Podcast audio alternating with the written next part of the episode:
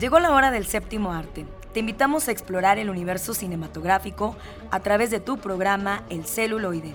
Entérate de festivales, talleres, música de todos los tiempos, ciclos, grandes leyendas, cartelera, adaptaciones, historias, entrevistas, recomendaciones, el eco de las ciencias y mucho más.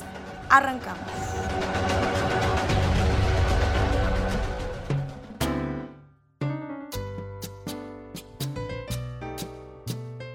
Amigos de Radio Universidad, es un placer saludarlos en su programa El celuloide, gracias a los controles que Eduardo Carrillo, como siempre, nos está auxiliando.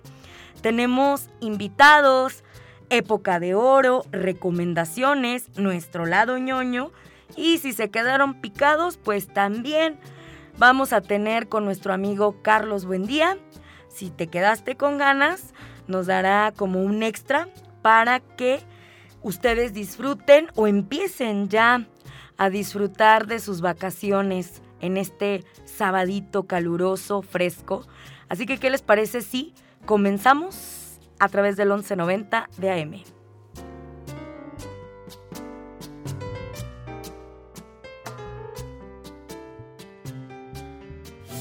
Homenajemos al cine de ayer, época de oro. Un día como hoy, pero de 1889, nació en Londres Charles Spencer Chaplin, considerado el mimo más famoso y uno de los actores más legendarios en la historia del cine. Durante su larga trayectoria, ganó dos premios Oscar por su destacado trabajo en la película El Circo y el segundo por su contribución al séptimo arte. Hoy, en época de oro,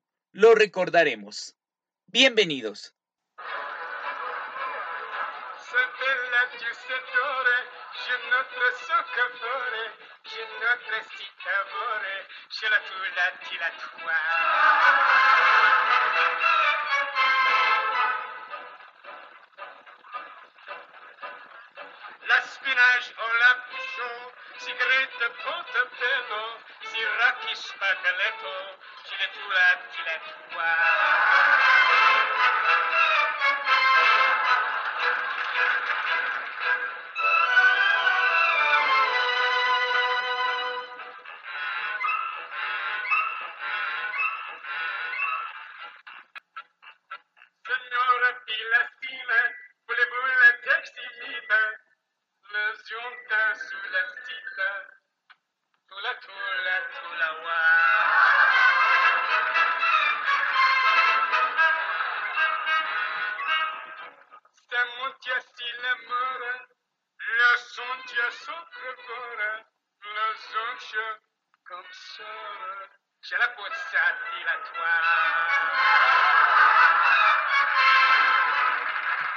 Tiempos Modernos fue la primera película en la que se escuchó la voz de Charlotte por primera vez en el cine.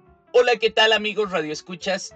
Excelente sábado de cine para todos ustedes. Es que no se ha dicho acerca de Charles Chaplin. Incluso hay una película biográfica que data de 1992, protagonizada por Robert Downey Jr. Por eso en esta emisión vamos a recordar la relación, la amistad que tenía Chaplin con Mario Moreno Cantinflas. En alguna ocasión Chaplin declaró que Mario Moreno Cantinflas era el mejor cómico del mundo.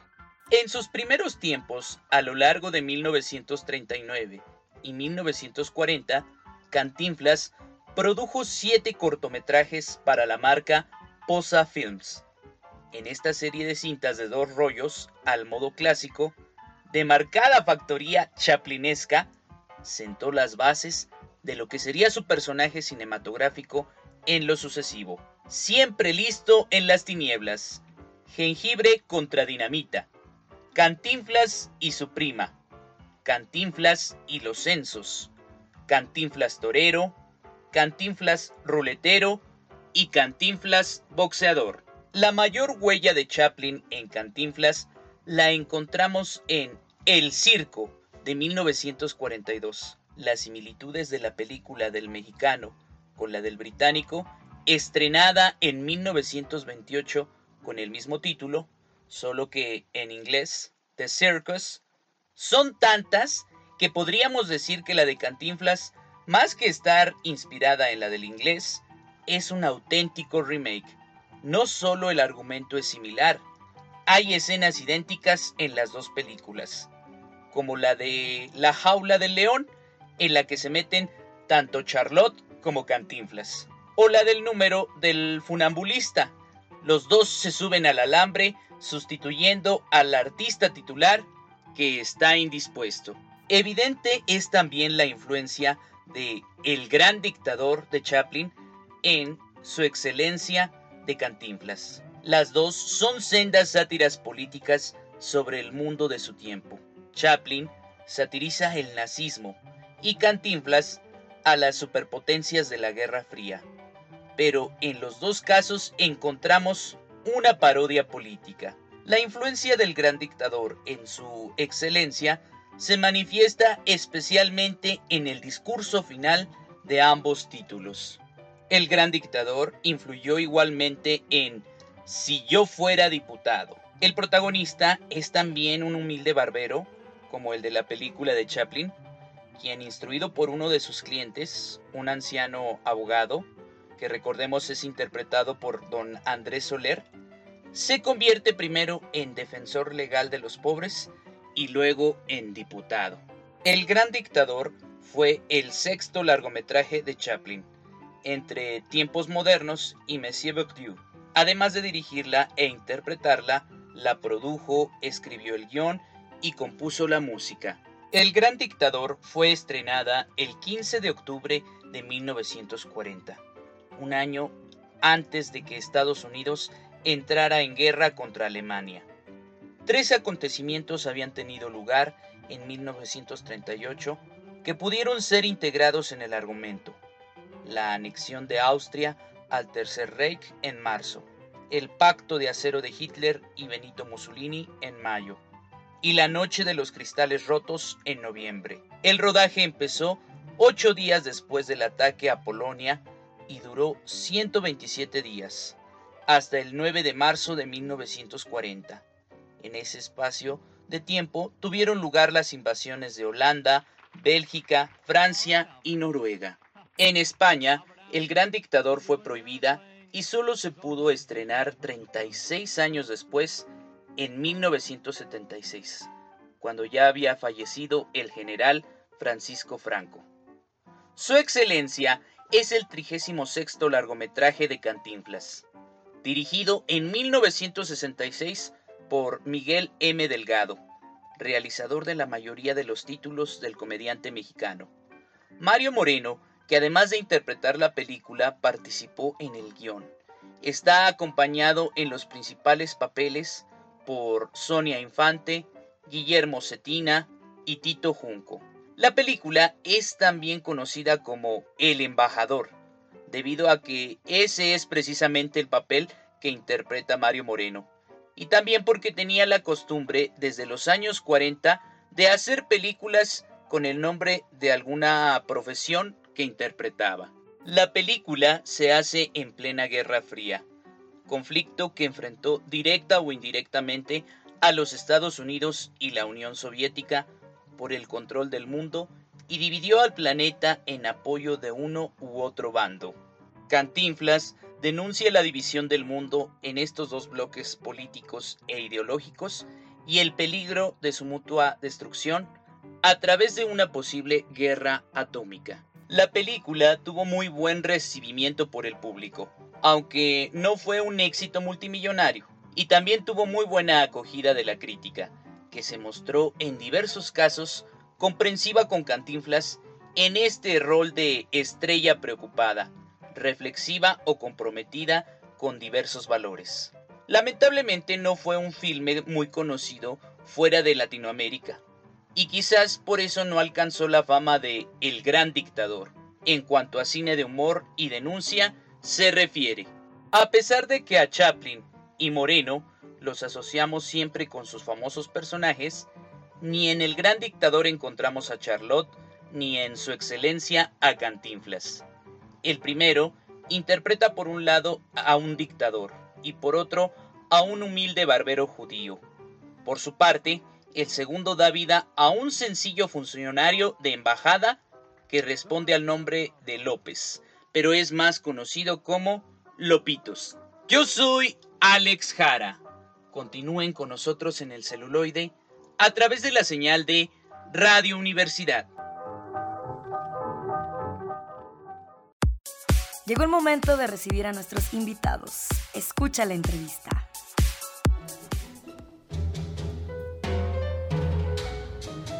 Continuamos aquí en nuestro programa El Celuloide y tenemos una visita de lujo. Nos acompaña el día de hoy Carlos Reyes, de Desarrollo Cultural de la Secretaría de Cultura de Gobierno del Estado, y nos va a platicar acerca de una convocatoria a la que nos están invitando no nada más como participantes, sino como público, para disfrutar a la banda del Estado y las maravillas del danzón.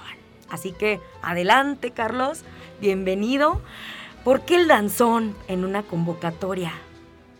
Bueno, Pati, muchas gracias por darme este espacio, darle este espacio a la Secretaría de Cultura del Gobierno del Estado, porque eh, para nosotros siempre Radio Universidad significa muchísimo muchísimo porque es, pues, eh, ha sido la institución que ha eh, preservado, fomentado la buena música. ¿Y por qué una Secretaría de Cultura organiza el danzón? Porque es muy buena música. ¿Quién no disfruta solamente de escuchar danzón? ¿Quién no disfruta de ver bailar danzón? De bailar danzón. Yo te decía hace poco en una reunión que tuvimos la semana pasada, el danzón es toda una filosofía de vida, toda una filosofía. La gente vibra diferente, la gente siente, la gente está enamorada constantemente de esas vibraciones, de vivir con la pareja también, la pareja de baile, que a veces no necesariamente tienen que ser una relación sentimental. Se encuentran, se llevan bien en sus compases y a lo mejor se disfrutan muchísimo uno, como siempre, tiene la pareja para ir a bailar. Yo tengo amigas con las que me encanta bailar y con ahí, ahí ya las voy escogiendo. Por aquí tengo una amiga a quien aprecio mucho, Carolina Jaime Follo, que la, adoro, la mujer. Bailamos ella y yo padrísimo. No bailamos danza, bailamos cumbia, bailamos dos cuestiones.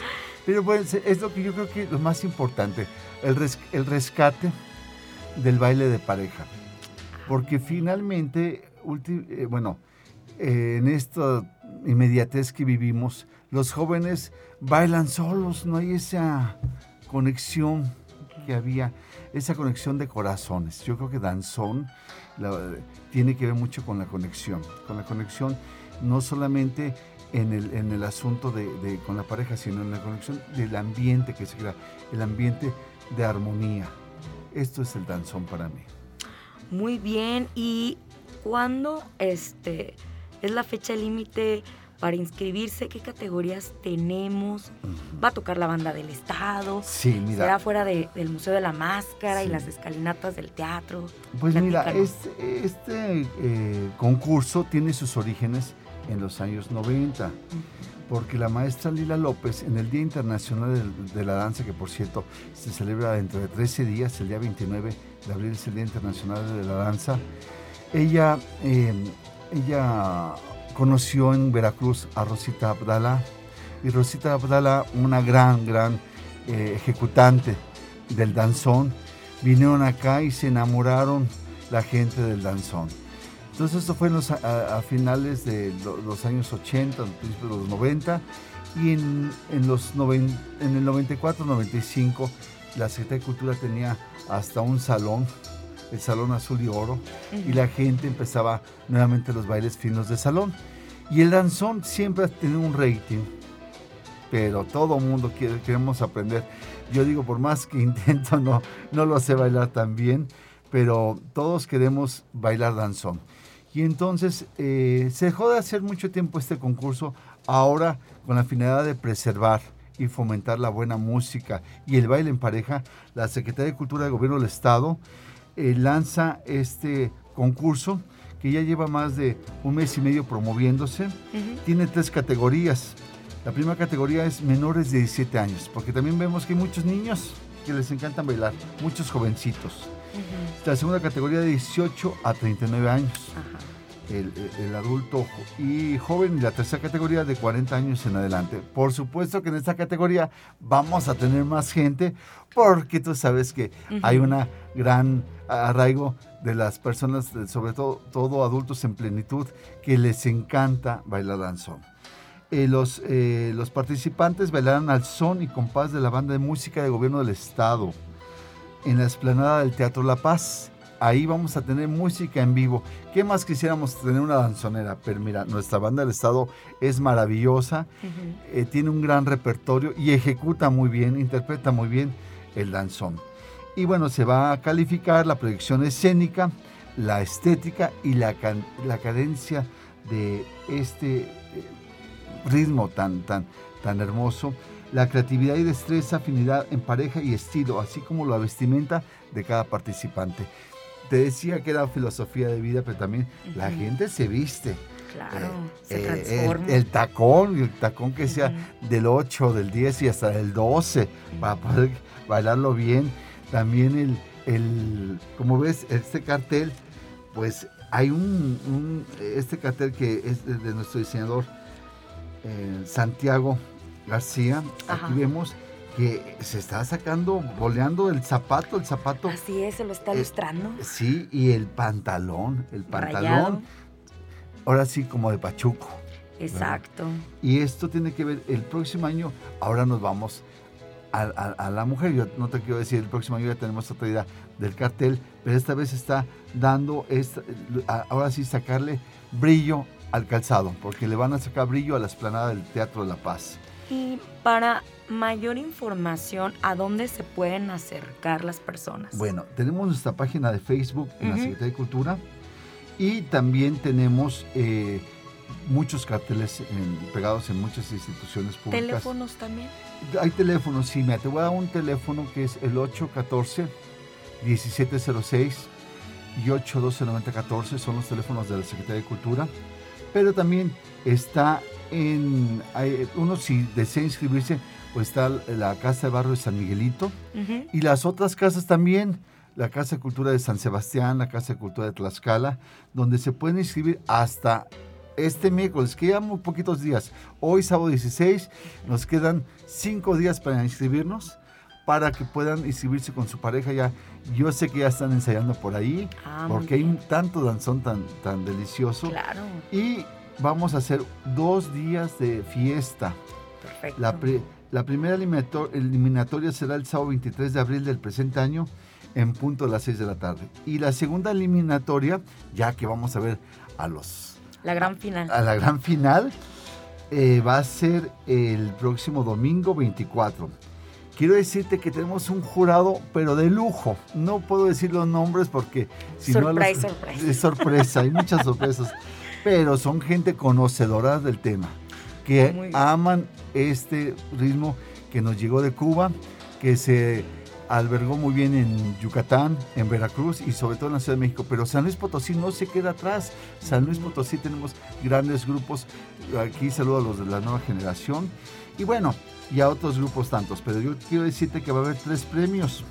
Tres premios para cada categoría. Se va a dar un, un primer lugar de 3 mil pesos para la primera categoría, segunda categoría 3 mil pesos y tercera categoría 3 mil pesos.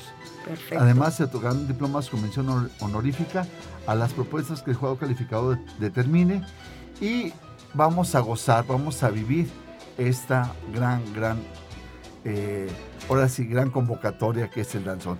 Quiero decirte que la Secretaría de Cultura también eh, ha realizado varios concursos y en esta ocasión, pues los concursos de Semana Santa. Pues te agradezco mucho Seguimos con más aquí en el celuloide. Inscríbanse para concursar en el danzón. Gracias, Carlos. Muchas gracias a ti.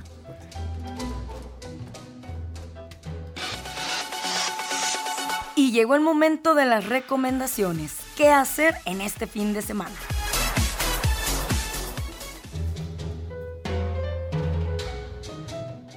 Muy buenas tardes a todos y todas. Este es Miguel Ángel, hija de Cinema Cuarentena, y aquí les traemos la recomendación de la semana. Eh, como cada semana quisiéramos recordarles que nos encontramos participando dentro del Reto Cinema Cuarentena, el cual consta de una lista de 52 categorías, una para cada semana del año, en donde iremos recomendando diferentes ah, categorías como directores en específico, años en específico, países, movimientos fílmicos, actores, etc.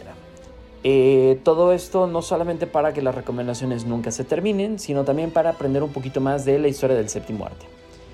Dicho esto, eh, el día de hoy vamos a hablar de un país en específico y es España.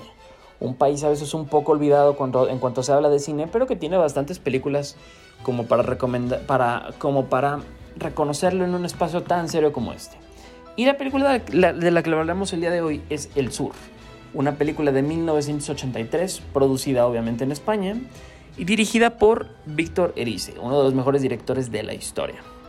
Eh, la película cuenta con una duración de una hora con 35 eh, minutos y como estamos acostumbrados a hacerlo durante esta sección, comenzaremos leyendo brevemente el argumento tal y como aparece en Google, después pasaremos a platicar sobre por qué vale la pena invertir una hora y media de nuestro tiempo en ver esta película. En un caserón en el norte de España viven Agustín, médico isaorí, su mujer, maestra represaliada por el franquismo, y su hija Estrella. La niña, desde su infancia, sospecha que su padre oculta un secreto y no cesa en su empeño de descubrir qué es lo que su padre no quiere compartir con ellas. Ah, ahora sí pasaremos a platicar sobre por qué vale la pena verlo. Nos encontramos en España, en los años 50, es decir, en medio del franquismo. La pequeña estrella siente verdadera admiración hacia su padre, Agustín, un médico isaorí que un día partió desde algún lugar del sur para instalarse en La Gaviota, una casa situada en un pueblo del norte, entre el campo y la ciudad, en medio de ninguna parte. Un misterioso nombre de mujer, Irene Ríos, despertará en la pequeña estrella una gran curiosidad por conocer el enigmático, pasado de su de progenitor. Una década después de su extraordinario debut en solitario, con El espíritu de la colmena, una película que ya recomendamos aquí, Víctor Erice eh, decidió adaptar una novela corta de la escritora Adelaida García Morales y pese a tratarse de una obra inacabada, según la opinión del propio director, por falta de presupuesto, lo que nos ha quedado de ella no es precisamente poco. Se mantiene como una de las más grandes cumbres artísticas de la cinematografía española, ¿no? Víctor Erice eh, se ocupa de temas tan importantes y tan poéticos como eh, el tránsito del mundo infantil hacia la adolescencia, la insatisfacción familiar o la fascinación que sobre nosotros ejerce el mismo cine.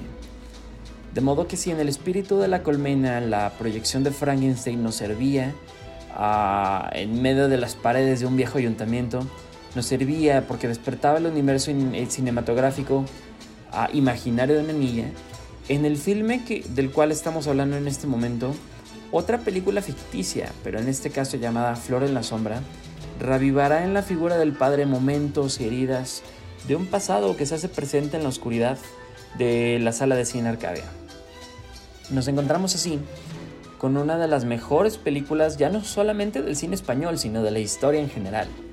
Una película que si pudiéramos definir en una palabra sería poética. Definitivamente usaremos este adjetivo escenas tan increíbles como el baile de la primera comunión eh, son momentos cumbres en la historia de la, del arte en general, ¿no? Este, y creo que ya solamente por eso vale muchísimo la pena verla, esta película, eh, la, cual es llamada El Sur, dirigida, como les digo, por Víctor Erice, eh, el cual nada más tiene esta película y otros dos, El Sol de Membrillo y la que ya recomendamos anteriormente, El Espíritu de la Colmena. Así que esta fue la recomendación de la semana hablando de cine español. Y pues muy bien, algunas otras películas que nos gustaría recomendar sería, claro que lo obvio hubiera sido irnos con Luis Buñuel, el director español más famoso de la historia, aunque también tenga muchas películas producidas en Francia y en México sobre todo. Eh, así que quisiéramos recomendar algunas, dos nada más películas de, de Luis Buñuel, cual no podemos dejar de lado. Eh, las cuales hemos elegido que serán Viridiana y Tristana, dos películas con temática un poco parecida, pero que se sostienen por sí mismas como unos peliculones de verdad. Y pues como ya les comentábamos, también recomendamos El son de membrillo y El espíritu de la colmena del mismo Víctor Erice, Y algunas otras películas que quisiéramos este, comentar también aquí son El Mundo Sigue de Fernando Fernán Gómez. Ah, tenemos, también Arrebato de, del grandísimo Iván Zulueta. El Verdugo de Luis García Berlanga, un director clasiquísimo que todo español conoce. Y por último, una película un poco más reciente que es del 2013, si no mal recuerdo, eh, llamada Historia de la Meva Mort de Albert Serra. Y pues muy bien, esta fue la recomendación de la semana. Muchas gracias por escucharnos eh, un pedacito de su tiempo en esta sección. Eh, recuerden seguirnos en redes sociales como Trazos Urbanos 2.0 y como Cinema Cuarentena en Instagram y Facebook. Este fue Miguel Ángel Eje de Cinema Cuarentena y muchas gracias. Nos vemos la próxima semana.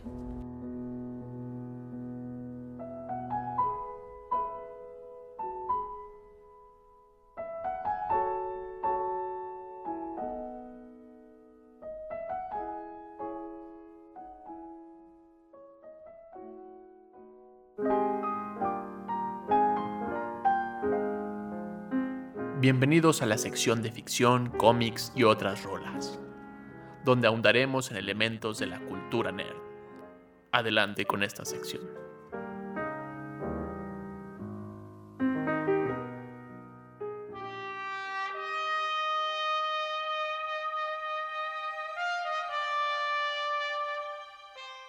Hola a todos, bienvenidos al lado ñoño del celuloide. Me acompaña Carlos Buendía, Lalo Carrillo en los controles. Yo soy Oscar Ramírez y hoy queremos compartir contigo una serie que se acaba de estrenar en Amazon Prime. Adina, si ustedes recordarán en el 2019, ese ya lejano, porque ya después de la pandemia como que todo es muy, muy lejano para nosotros. en ese 2019, eh, el Internet como descubrió a este personaje llamado el Teniente Adina, que surge de un pequeño sketch que hace esta productora Backdoor, que ha estado haciendo como muchos sketches con Comedy Central, que de repente hay uno que otro que lo encuentras fragmentitos en TikTok, que son muy divertidos. Yo le llamo el, el otro Enchufe TV. Ajá, tiene todo, toda esa vibra, si ustedes recordaban Enchufe TV. Y en el 2019, este video que se volvió como el más viral en todo el México, en donde un teniente de la policía mexicana Ah, hace un embargo de drogas y accidentalmente, guiño, guiño, Se super droga con cocaína. se superdroga con cocaína y empieza a hacer estas cosas excéntricas, bailar, acosar como a sus compañeras. Entonces, eh, obviamente con el capitalismo alguien dijo, esto lo podemos sacar más dinero. Y decidieron armar una serie que ahorita está actualmente en la plataforma de Amazon Prime. Que son como poquitos capítulos, como unos ocho, creo. Son ocho episodios muy, muy, muy ligeros en, en una dinámica bastante interesante porque de este sketch sale una serie completa y que además se burla de ese mismo video constantemente que le da una carga simbólica al personaje, al teniente. Este, muy, muy padre. O sea, no solo es como lo irreverente y lo tonto del personaje, sino que tiene, un, tiene una razón de ser así, porque es así, y se va mezclando entre su pasado, el luchar contra su ex esposa que si quiere llevar a su hija, están peleándose la custodia, el- con Ramírez, que es el nuevo Rocky, que tiene la esperanza de ser un gran policía, mientras le recuerda a Harinas que él también tenía ese deseo de, de ser un buen, un buen elemento, hasta que se encuentran con uno de los casos más sonados en todo México, que es el de un asesino serial que está matando a los famosos del internet. Así es, este asesino que le llama el cancelador dentro de la serie. no. Haciendo completamente como burla a esta idea que tenemos de cancelar a la gente, ¿no? Como de por decir algo problemático. bloquearlos del internet y dejarlos fuera de, ¿no? de, de ese fanatismo y populismo que tienen. en Sí, y entonces lo que hace la serie es justamente partir de, de este caso como de asesino serial muy a la Zodiac, ¿no? Así como de detective. Le echan ganitas. Pero lo meten en este contexto en donde este personaje, eh, interpretado por el, eh, Villegas, que así se apellida el actor, este es una policía común y corriente que se enfrenta a este caso de, de él es viral, o sea, él es una persona ya famosa. Ese video que nosotros vimos en realidad sí ocurrió y todo el mundo lo compartió y todo el mundo hizo memes de eso y entonces él está en esta como mala fama que se acaba de ganar, que es también él como muy vividor, muy de, ay, soy popular, ¿no? Pero no deja de ser un policía con muchos problemas de ética, de moral. Y es que además es un mal policía, pero es tonto. O sea, hasta para ser malo es tonto. Tiene amigos que están involucrados ahí como con el narcotráfico. Su ex compañero de policía era la peor persona con la que jamás pudo haber este, compartido sus vivencias. Y en esta crecida popularidad que tiene sigue siendo como muy inocente en torno a todo esto y se encuentran a este caso por azares del destino y vamos conociendo las historias de Ramírez y de Harina con un humor muy peculiar, muy de la serie, muy de la compañía de Backdoor, que se vuelve muy muy divertida la serie. No tiene mayor trascendencia más que haber logrado un sketch convertirlo en serie, que está bien lograda, está bien hecha, los personajes están completos. Es, es fácil saber hacia dónde va la serie y creo que está bien hecha porque da un giro bastante interesante al final, donde ya sabías que iba a ser uno de ellos, pero no esperabas quién. Y entonces ocultan muy bien a- al asesino, al cancelador, mientras se están peleando con sus compañeros de la policía, se están peleando con la ex esposa, con la propia vida. Y mientras más intenta ser buena persona, se puede hacer lo peor, porque acaba en este. eh, ¿Cómo se llama? En el. Alcohólicos Anónimos y se va de fiesta con un alcohólico anónimo al día este siguiente. personaje ¿no? que es como un escritor fracasado, adicto, que se vuelve como su mejor amigo porque justamente son dos personas catalogadas como perdedores, Sí. tratando de hacer como algo bueno, ¿no? Él trata de escribir una novela sobre él porque se vuelve su ídolo después de andar de Ah, porque además es su forma de redimir toda esa culpa y todo ese mal éxito que tiene es a través de conocer al verdadero Harinas y lo hace como la peor persona posible, que es este escritor gañán, que tienen un montón de, de gags, un montón de chistes, mientras Ramírez sigue teniendo la preocupación este, imperosa de atraparlo y de ser un buen oficial, encontrar el amor y un montón de cosas, mientras Harinas está súper crudo, súper fiestero y se van se van convirtiendo en grandes amigos sin, sin querer. Sí, creo que esta serie utiliza como estas dinámicas que ya existen de la pareja dispareja, el antihéroe que trata de redimirse, esta como historia de, pe- de policías y ladrones, de quién será el asesino. Eh, son fórmulas ya establecidas que, que no le dan como un vuelco, no, no, lo, no reinnova el género, pero el hecho de que estén bien realizadas, bien aplicadas y la forma, no sé, yo amo mucho cuando una serie se muestra mucho de, de México, ¿no? O sea, que dices, este tipo de chistes, este tipo de Sí. como ocurrencias que le están pasando peripecias a los personajes solo puede ocurrir en México. O incluso como solo el sazón como de... Hay una parte en donde antes de un asesinato están echándose unos tacos. Sí. Entonces esto como detallitos que eh, a mí me gustan mucho porque es como ver mi vida cotidiana. Y que no lo hacen azaroso, ¿no? O sea, no es una crítica de así es la policía mexicana Ah, y así es no, la no, sociedad, solo es parte de la realidad que es muy Sí, folclórica. sí, es, es como de si los personajes tienen que estar comiendo, pues los ponemos en un lugar donde todos comemos, ¿no? Sí. Que es una taquería. y la vida nocturna y cuando tienen esta super fiesta de a ver quién tiene más likes y más followers de la fiesta de influencers mientras tratan de averiguar este super caso complicado que le le dan tantas vueltas y lo vuelven súper complejo algo tan sencillo y en su propia inocencia y en su propia ridiculez se vuelve una serie muy entretenida muy amena de ver y, y que justamente es eso, ¿no? Para divertirse y lo hace creo de una manera muy, muy, muy chida. Sí, es, es una serie que también tiene como su mala onda, es como de crítica, como de, no crítica social, sino más bien esta burla, ¿no? De, en algún punto la policía mexicana termina mal paradísima, con todos estos montones de policías que son entre incompetentes, entre corruptos, entre gañanes, entre demasiado honestos para funcionar en el mundo real. Y por otro lado también hay como toda esta escena de influencers, de gente banal, de como cuántos followers tienes, ah, no te voy a hablar si tienes menos. Entonces, cada elemento, cada personaje que va entrando a escena, eh, la serie no se tienta el corazón. No. No, no, no hay como una, una persona buena que la gente, que la serie misma diga, ah, esta persona nos va a caer bien. No, es como, todos son malos, todos tienen errores. De hecho, creo que lo, lo único que iría como en ese camino es Ramírez y es muy odioso su personaje. Sí, sí, sí, completamente. Porque no empata en este mundo donde todos los demás son incompetentes, son unos vividores y quieren aprovecharse del otro a la menor provocación. Y además sus propios compañeros, ¿no? Que tienen sus propias aventuras en segundo plano, que siempre hay algo que está ocurriendo detrás. Que el, el personaje que, que se contrapone mucho o antagoniza con esos es Luis Fernando Peña. De Amarte Duele. El No lo reconocí. Y que además se odian son porque son súper enemigos sin necesidad alguna que es su padre. Y hasta ya se odian desde ese tiempo, no le explican y constantemente quieren ganarse el caso el uno al otro, ridiculizar al otro y, y a ver quién se dice la broma más horrible. Mientras los compañeros de este, este, un- unos primos extraños, constantemente se están besando y fajando en todas las escenas. Y Ramírez trata de ser un buen oficial y todos le dicen, ay ya Ramírez, todos con tus cosas tontas. Y, y todo se vuelve muy, muy, muy familiar, se vuelve muy ridículo. Hay momentos de acción, hay momentos de drama, hay momentos musicales, hay un montón de cosas donde...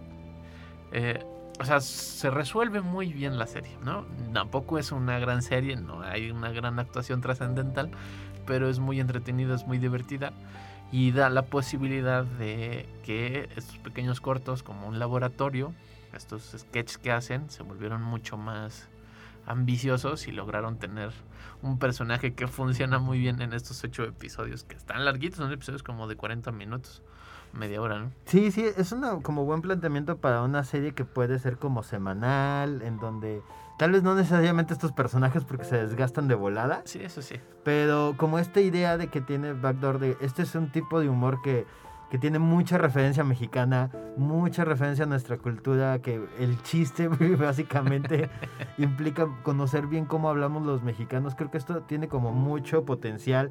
Porque podría haber más series, ¿no? De todos estos sketches que realizan o cosas originales que tenga este mismo humor, ¿no? Esta cosa como no banal, pero como relajada, divertida, que no tenga miedo a burlarse de ciertas cosas, que no sean como estos chistes que parecen sacados de, de las páginas de internet, que es como el mismo meme repetido mil veces. Aunque sí tienen muchos y funcionan muy bien, al menos creo yo en la serie.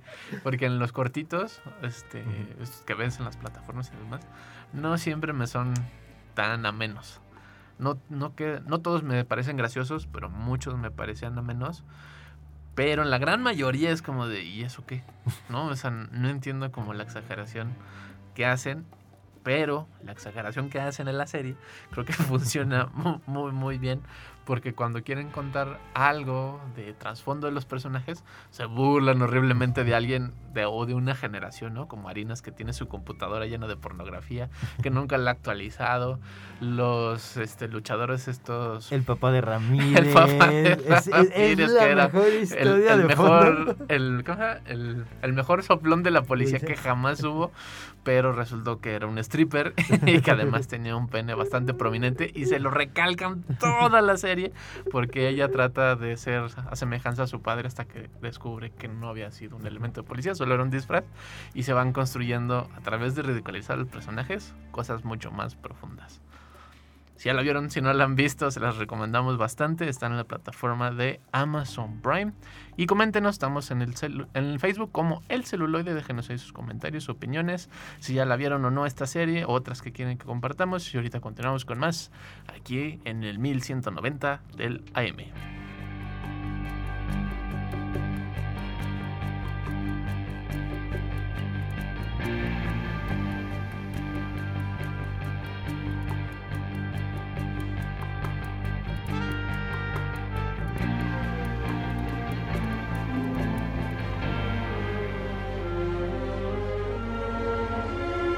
Les voy a hacer una recomendación que no pueden rechazar. Escucha bajo tu propio riesgo.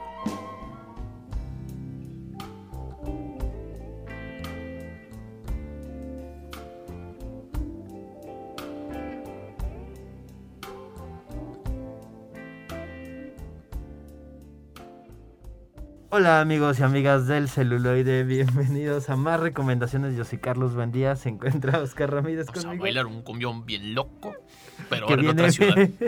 con toda la actitud de, de la recomendación pasada del Teniente Adina, que nos gustó mucho. Y ahora traemos otro tipo de película, otro tipo, ya, no, sí tiene humor, pero es como del humor que dices, híjole, al rato voy a llorar. Que ese sí duele.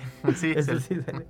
La nominada a mejor película Belfast, esta película del año pasado que se- según yo no se llevó tantos premios como esperaba, que nos cuenta la historia de una familia que vive en Belfast, Irlanda, justamente en los años 70 cuando la tensión entre los separatistas, los, protestantes, los católicos, los ingleses estaba a su punto máximo y unos disturbios muy, muy conocidos y cómo esta familia sobrevive a esos disturbios y tiene que tomar una elección entre si mantenerse en su hogar, con su comunidad o irse con su padre, con el padre de familia de la familia a otro lugar que no conocen donde van a ser extraños inmigrantes. Es una película que tiene una narrativa visual muy, muy, muy fuerte. Tiene elementos que van narrando esta, esta decisión. A veces en momentos muy solemne, con unos planos lentos, dedicados. Y luego están las historias de todos. Creo que es lo que más me gustó de la película. Cuando van a los, al barrio y van conociendo como a todos los que pertenecen a esta comunidad. Y tienen historias bien random.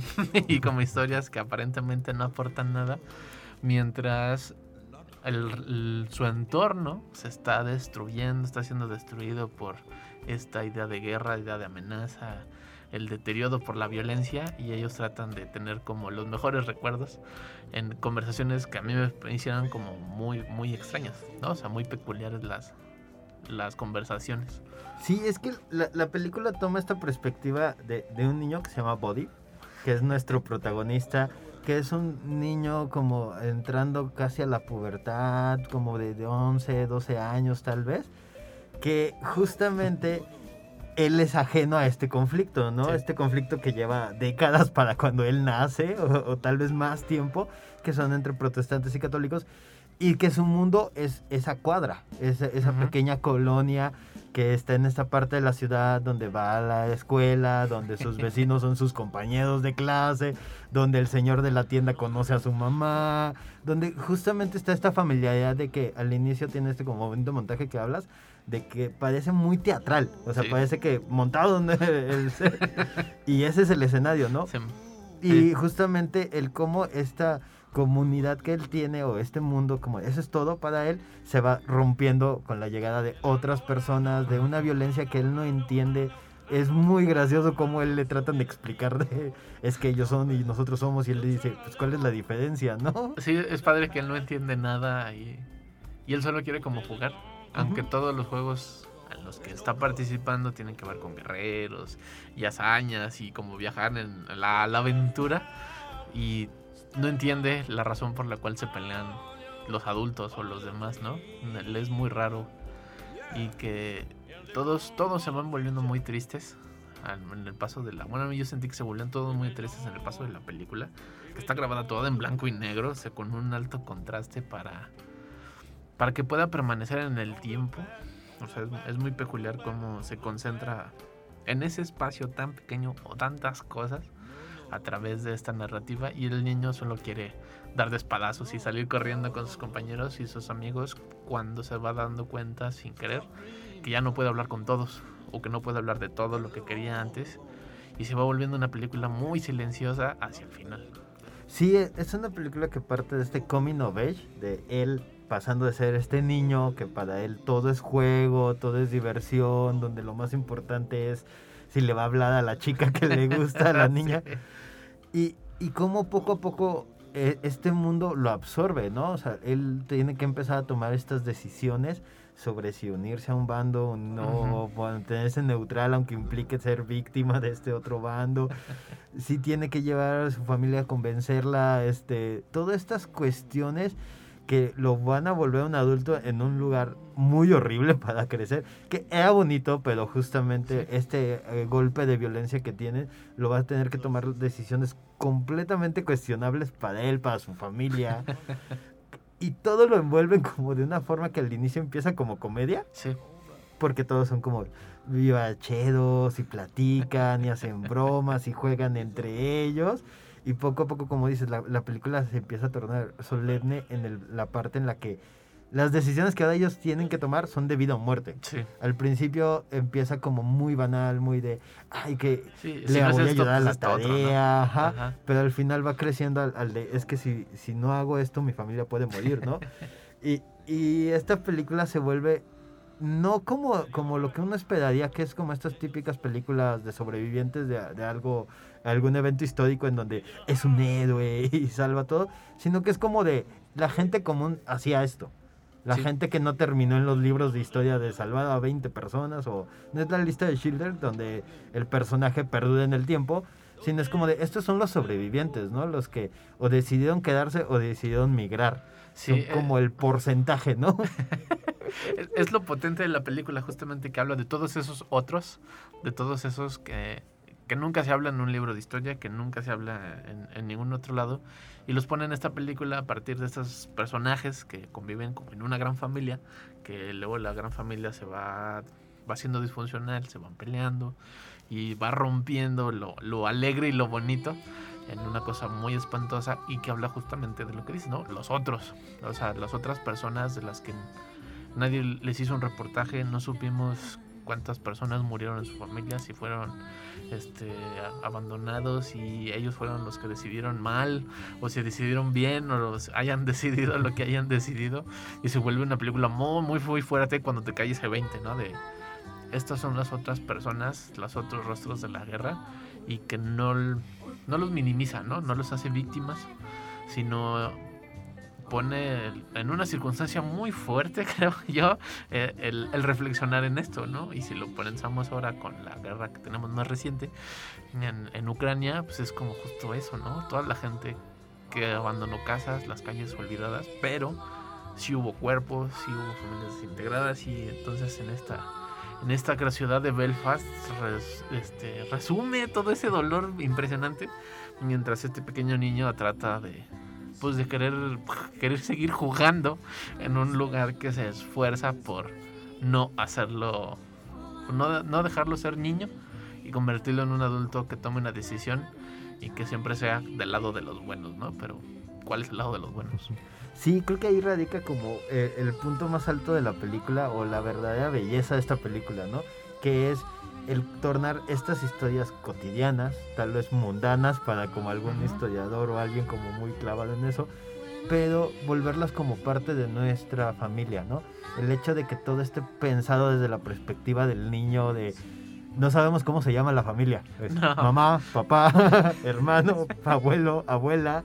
El cómo de la cotidianidad de, de las pláticas con el abuelo, de, de estos como historias que se van contando de, ay, yo me acuerdo cuando conocí a tu abuela, de estas cosas que sí son como pláticas de café, ¿no? Sí.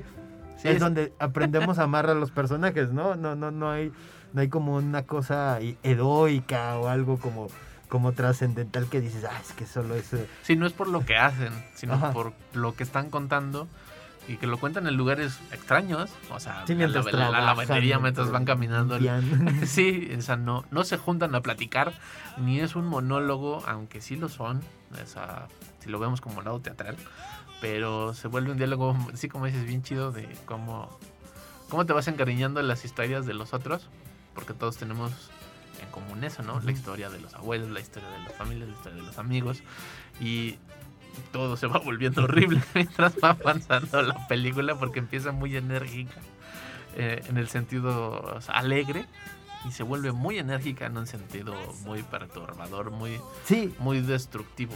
Sí, vi- visualmente just empieza con esta plano secuencia enorme y llamativa para descubrir el vecindario y, y- y presumirnos que gastaron mucho haciendo ese set, que les quedó genial.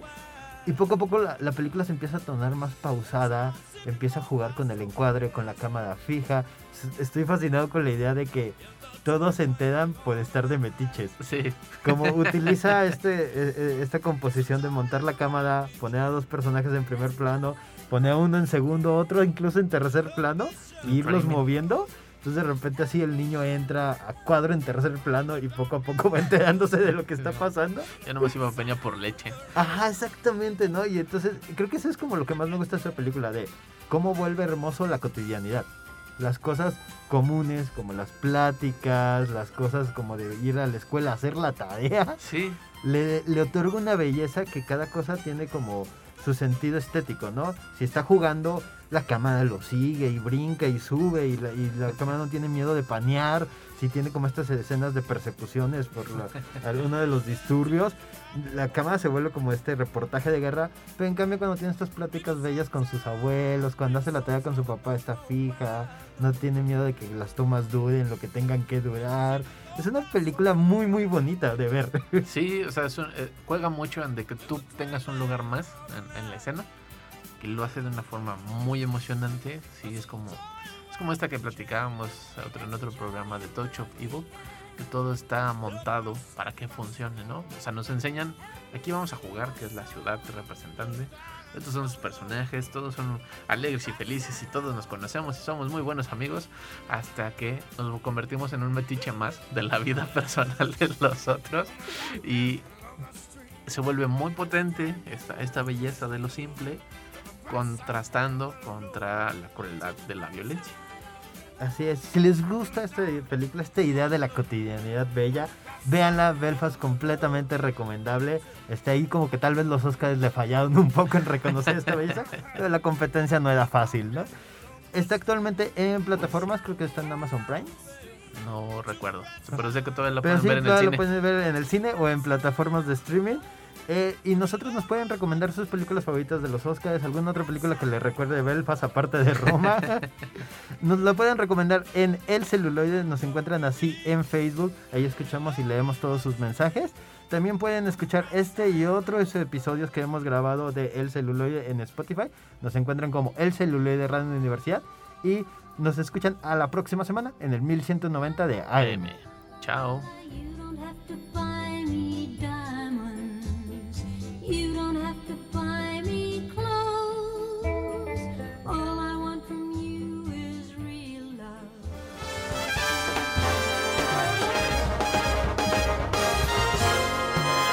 Esto fue El Celuloide. Escúchanos por el 1190 de AM. Teléfonos en cabinas 826-1348. Síguenos en nuestras redes sociales y YouTube. Nos encuentras como El Celuloide. Dirección de Radio y Televisión de la Universidad Autónoma de San Luis Potosí.